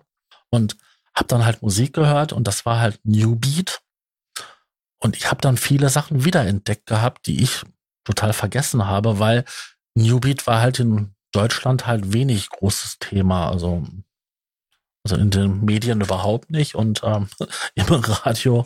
Also es findet ja überall auf der Welt Musik statt und viel, viel, viel, viel Musik kriegen wir in unseren Landen gar nicht mit. Also du musst mal nur, nur Richtung Korea ja. schauen nee, oder gar nicht mal so weit. Vielleicht einfach einfach nur in unser Nachbarland nach Polen oder nach nach Frankreich. Genau, das wollte ich sagen. Oder auch England mit wird, nach England mit Drum and nach England, mit, nach mit Drum and Beat oder Drum and Bass ähm, war, hat hier nie eine große Rolle gespielt. Man spielt zwar schon eine Rolle, aber keine große Rolle. Und da hinten ein Riesending. Ich meine, meine Cousine Diana ist dort eine bekannte DJ. Und die spielt regelmäßig dann halt auf verschiedenen Raves ähm, halt Mhm. ihre Drum and Bass Sets. Ich meine, das ist Mhm. total witzig, wenn wir beide mal zusammen sind und uns- uns über Musik unterhalten oder auch Musik machen, weil das halt total verschiedene Richtungen sind, die dann zusammenkommen. Und das zweite, was ich noch sagen wollte, ist, ich veröffentliche meine Musik auf Spotify und ich sehe ja, was so dabei rumkommt. Also im Großen und Ganzen eigentlich nichts, aber es kommt was rein. Interessanterweise ist das so, wenn ich was gemacht habe und veröffentliche das, wird das halt auf alle möglichen Plattformen rausgehauen. Unter anderem auch auf TikTok und Instagram. Wenn die Sachen dort viral gehen und in Anführungszeichen viral und viel verwendet werden, steigt kurz darauf die Plays auf ähm, Spotify. So Mhm. habe ich in den letzten Jahr stolze 2,50 Euro ungefähr, also 2,47 Euro oder so verdient. Hey, das ist schon ein kleines Köpfchen, du. Ja, wenn ich viel Glück habe, kann ich mir einen Kaffee von kaufen. Ähm, Aber immerhin. das soll einfach nur zeigen, dass ich halt, ähm, ich glaube, bei 30.000 Views bei TikTok, so ungefähr 20 bei Instagram und ein paar tausend bei ähm, Spotify. du musst Nichts, einfach deine, nichts, aber auch gar nichts verdiene. du musst einfach deine TikTok-Videos mit deiner eigenen Musik unterlegen. Macht er ja. Ja, Mache ich auch stellenweise. Ich glaube, das Ganze läuft halt, äh, wenn wir es schon vom Geld haben. Wie gesagt, ich habe vorher Stephen Wilson zitiert, der gesagt hat, also Spotify ist, ist eine Plattform oder das ist wie die Leute, die sagen, ja, OnlyFans ist jetzt der Inbegriff des Feminismus, weil sich die Frau dort halt selbst Pfeil bieten kann. Ja, aber wenn dir dann ein Mann eine Frau Pfeil bietet, dann hast du eigentlich nur den Ausspielweg geändert, Ja, oder? richtig. Genauso wirst du, Das, wirst du das ist eine, eine steile These, dass Spotify jetzt äh, das OnlyFans für Frauen Nein, für ist. Musik Nein, das habe ich nicht gesagt. Äh, für Musiker. Nein, der Punkt ist doch, bloß weil du den Ausspielweg änderst, äh, kannst du das Konstrukt dahinter ja nicht gleich äh, deklassieren. Gerade weil Spotify sich Nein, ja mir ist es auch, schon klar. weil, weil halt, mir ist es schon klar, mir geht ja, der Witz nicht weiß. Also ich verdiene auf OnlyFans 0 Cent. Aber Tobi, Tobi hat ja schon Ziehst Blick an meinen Account. Tobi hat ja schon einen Blick, ich verdiene auf Blick an, auf meinen Account geworfen und hat gesehen gehabt, dass sich das auch überhaupt nicht lohnt, weil das Kunst ist, was ich da mache. Ich muss da natürlich auf den OnlyFans-Account gucken. Ich habe da, keine Ahnung, Ich- das wird dasselbe sein, dass du in den WhatsApp-Stories postest. Nicht nur, das sind auch noch andere Sachen. Also das, Nee, was ich halt sagen, was ich halt sagen wollte, ist, du, du kriegst mit diesem, oh, jetzt kann, jetzt kann jeder Musik veröffentlichen, ähm, und äh, alles jetzt jetzt frei und und äh, quasi so Ja, Liberta, die Liberta. totale und- Demokratisierung genau, die totale und bla bla bla. Und es tut aber auch weh, weil du kriegst halt nix. Nee, der Punkt ist, keine der Punkt, nee, mehr. der Punkt ist halt dahinter ist, dahinter ist immer noch die fucking Industrie oder ist Ja. jetzt nur, ob du jetzt eine, eine, eine, eine Frau auf X-Hamster oder auf OnlyFans File bietest, das ist nur denjenigen, den es schon komplett in der Birne abgelöscht hat, irgendwie ein Unterschied wird, weil der Rest halt genau weiß, okay, dahinter kann potenziell immer noch die gleiche Maschinerie stecken. Das ist dasselbe beim digitalen Ausspielweg. Das heißt, wenn du das Business nicht komplett umkrempelst, und ich meine jetzt solche Dinge wie Stürzer, der direkt auf Bandcamp geht, das ist ja letztes Mal sehr gut erklärt in Folge 64, wo ich gesagt habe, okay, bin ich aber auch der, also das Bandcamp will ich nur noch der Ausspielweg und ich bin halt quasi mein eigener Vertrieb via Bandcamp. Wenn du das so machst bei Spotify, natürlich, dann äh, hast du das ganze System dazwischen ähm, nicht und bist dementsprechend gut beteiligt. Wenn du da noch irgendeinen fetten Klappenfirma-Boss und die drei äh, Superjachten bezahlen musst und noch einen ganzen, den ganzen Major-Label dahinter, dann wirft das natürlich auch auf Spotify nichts ab, wo es noch immerhin noch ein bisschen mehr abwirft, als wenn sich die Leute einfach alle weiterhin Ja, und dann musst du auch illegal Musik runterziehen. machen, die entsprechend die entsprechend massenkompatibel ist und äh, dazu musst du den entsprechenden Musikgeschmack von vielen Menschen treffen und dann dann äh, bist du halt dann doch dann bist du halt äh, äh, da kannst du halt dann nicht äh, Martin Stürzer Musik machen, sondern dann musst du dann doch tatsächlich eher äh, Linkin Park Musik machen. Nee, aber was am besten zurzeit auf Spotify läuft, deswegen wird ja auch die Bezahlung und so weiter jetzt zum ersten ersten verändert, ist Hm. 30-sekündige lange Tracks, wo nur weißes Rauschen zu hören ist, weil das die Leute nämlich zur Entspannung benutzen. Und weil das 30 Sekunden ist, das muss mindestens 30 Sekunden sein, damit es vergütet werden kann, und das dann Repeat läuft, haben die unwahrscheinliche Wiedergaben und haben pro Wiedergabe 3 Cent. Das läppert sich. Kleinvieh macht Mist. Spotify hat ausgerechnet, dass die damit ungefähr 40 Millionen Umsatz machen. Ja, also Wolfpack hat sich eine Tour finanziert, indem sie ein Sleepify-Album gemacht haben, wo sie einfach, wo nix drauf war, haben sie den Leuten gesagt, hier, lass das nachts laufen, da passiert nichts, ist, äh, keine Ahnung, eine Stunde lang Stille. Und äh, von den Einnahmen sind sie auf Tour gegangen. Das hat, Alter, das, das, ist cool. das hat bestens funktioniert. Und der Punkt ist halt, ich, in diesem ich muss erinnern, ich muss, ich muss, ich muss erinnern an, an äh, FM 84. Weißt du, das ist der Punkt. Was ist dir wichtiger? Ist es dir wichtiger, anständig entlohnt zu werden, aufs Risiko, dass du es gar nicht wirst? Oder ist dir die Exposure wichtig? Weil FM 84 das ist ein gutes, gutes Beispiel. Da 2000, da sind wir als Künstler wieder gefragt. der hat 2016 hat der ein Album gemacht. Atlas heißt es. Das ist so ein Synthwave-Album. Ähm, bekannt dafür unter anderem, dass auf äh, Gearslots die Leute gesagt haben, das ist der neue Goldstandard in Sachen äh, Retro-Produktion. Also in Produktion eines modernen Albums, dass das Retro klingt und bis er dann aufgetaucht ist und gesagt hat, hey Leute, das habe ich äh, am, am Rechner mit Plugins gemacht und über die Gearspace. über- das heißt jetzt ja, ja, ja, Gearspace. Gearspace, ja. Damals hieß es noch anders. Anyway, wie gesagt, die Leute haben gesagt, gesagt, ja, toll, Studio, Vintage, alles. Und der Typ so, nee, Leute, das ist, äh, das ist UH Zebra und, und Diva und Ableton und ich habe das abgemischt über meine iMac-Boxen. Ähm, sorry. nee, was, was der Punkt hat, war, ist, das Ding ging auf YouTube, auf dem Kanal New Retro Wave. Ging das ab wie Schmitz Katze. Und der Algorithmus hat sich drin verliebt. Das war ein Sommer lang, war das üb überall. Und natürlich hat das dem Typen selbst nicht viel gebracht. Auf seinem eigenen Kanal waren die Klicks spärlich.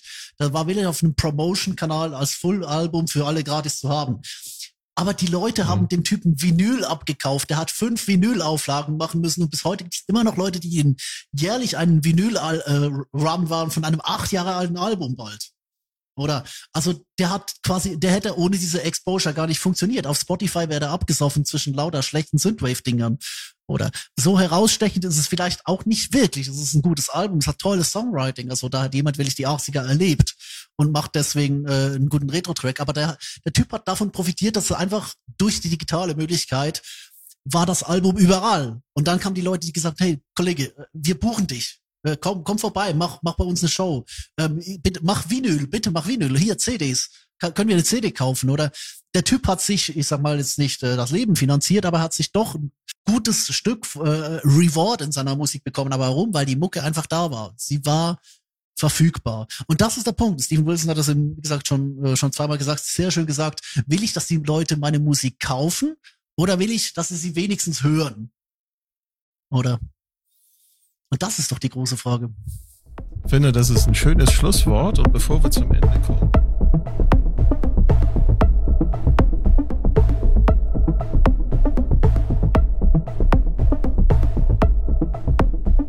Jo, ich nochmal. Da war noch ein bisschen was, aber wie erwähnt, nicht alles gehört ins Internet. Gut, vielleicht gehören Teile davon dann in die Outtake-Folge, mit der wir vermutlich eine Sommerpause überbrücken werden. Mal sehen. Ich wünsche euch jetzt einen wunderschönen Tag, morgen, Mittag, Abend, Nacht, wann immer ihr das hier hört. Schaltet auch die nächsten zwei Mal wieder ein, wenn wir die ersten beiden Gäste dieses Podcast-Jahres begrüßen werden und vielleicht auch danach, zum Beispiel bei der zweiten Runde unseres großen Was brauche ich eigentlich? Einsteiger-Specials oder zu Dingen, über die mir die Kollegen noch verboten haben zu sprechen. Bis dahin, macht's gut und tschüss.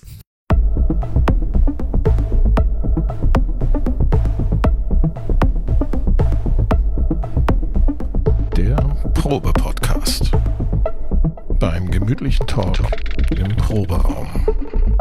Mit unseren Moderatoren Herr Raumwelle,